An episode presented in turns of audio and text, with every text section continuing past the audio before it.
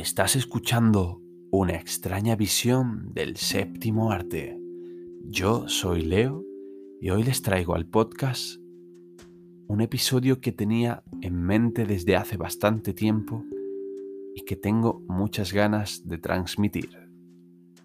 Pues en este podcast hemos hablado de películas y series que nos han agradado o nos han desagradado pero siempre que nos topamos con algún producto audiovisual que tiene su origen en un libro, una novela gráfica o incluso otra película, como pueden ser los remakes o los live actions, encontramos una completa división en el público.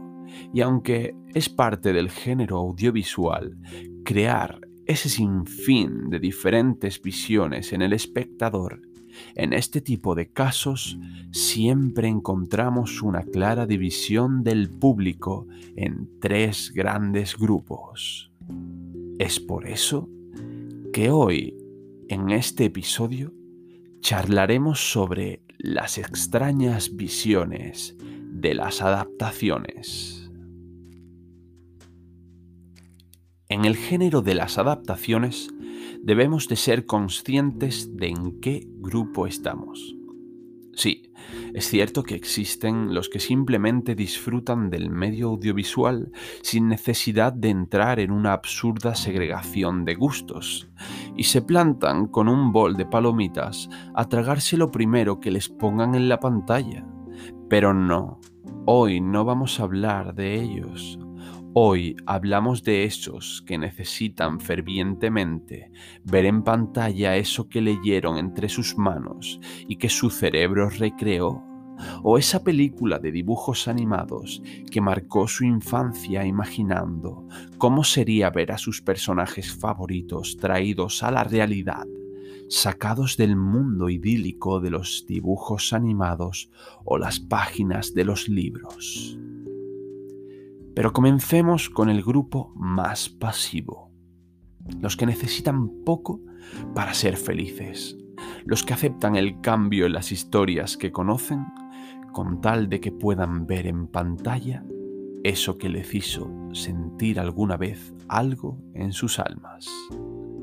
A estos no les importó el más mínimo cambio en las adaptaciones que hizo Warner en la saga de Harry Potter o si en el live action del libro de la selva el rey Louis medía 10 metros de altura o pesaba 2 toneladas.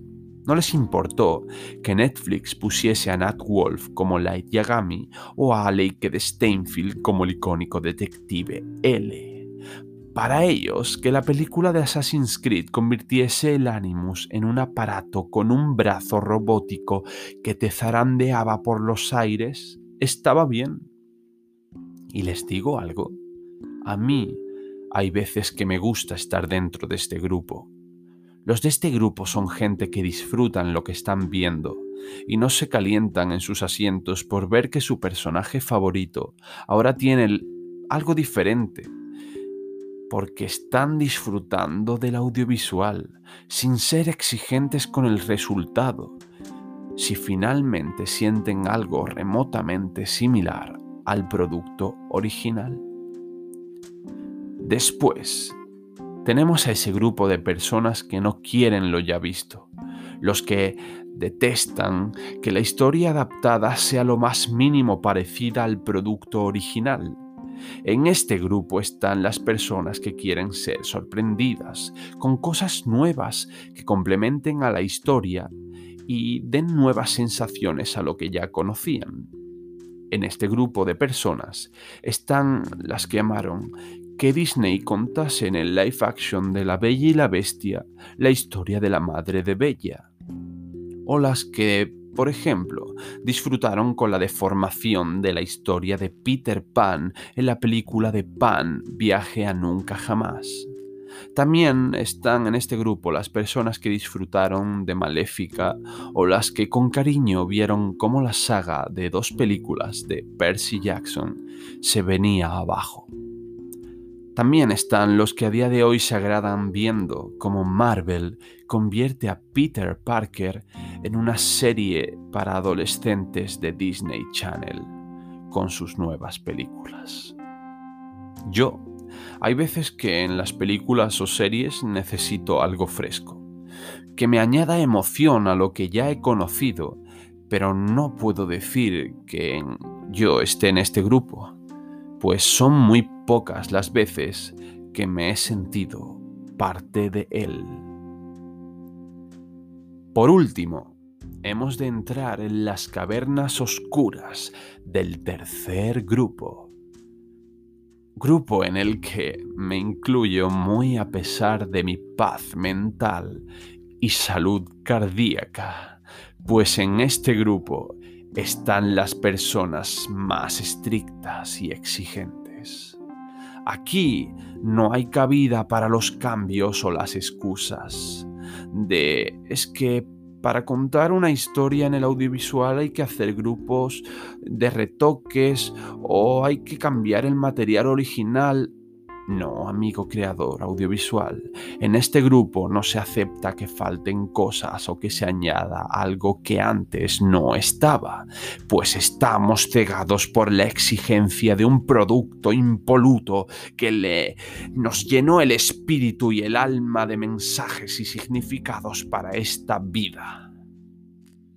En este grupo se acepta la adaptación del Señor de los Anillos, pero no se perdonará jamás que Tom Bombadil nunca apareciese en la comunidad del anillo, o que en el Hobbit tuviésemos una historia romántica entre un enano y una elfa. En este grupo se ama la adaptación del Rey León, pero se pena de muerte a los estudios de Disney por quitar las canciones de Mulan o al icónico personaje del dragón Mushu los que padecemos la necesidad de tenerlo todo exactamente como lo teníamos, andamos por un terreno pantanoso, donde si la adaptación se aleja demasiado del producto original, será repudiada y por tanto no disfrutada. Y eso ciega también al espectador, pues nos privamos de disfrutar lo que con esmero se trabaja desde los estudios de cine. En concreto, se ha dividido a este público en tres grupos, pero tú, querido oyente, puedes identificarte con uno, con dos o con los tres. A mí, en concreto, ya habéis oído que, pues, siento afinidad con parte del primero, del segundo y sobre todo del tercero y no me gusta encasillarme. Pero vosotros sois libres de sentir y ver el audiovisual como vosotros queráis y sintáis. Es la magia del audiovisual. Pero no podíamos negar que esto estaba ocurriendo en un año como puede ser el 2020 o en una época actual en la que los estudios de cine no paran de traernos adaptaciones de libros, novelas gráficas, cómics y en su totalidad un montón de productos que ya habíamos visto o conocíamos y nos lo repiten o nos lo traen sazonado de alguna otra forma. Espero les haya gustado este episodio del podcast. Si es así, pueden compartirlo con sus amigos y conocidos. Y nos vemos en el próximo episodio de este podcast.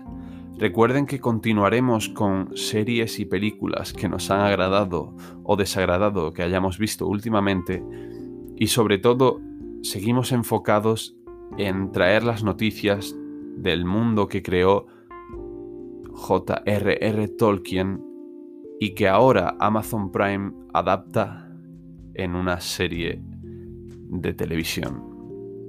Sin duda, un placer y muchas gracias por oírnos. Nos vemos en el siguiente episodio. Las adaptaciones.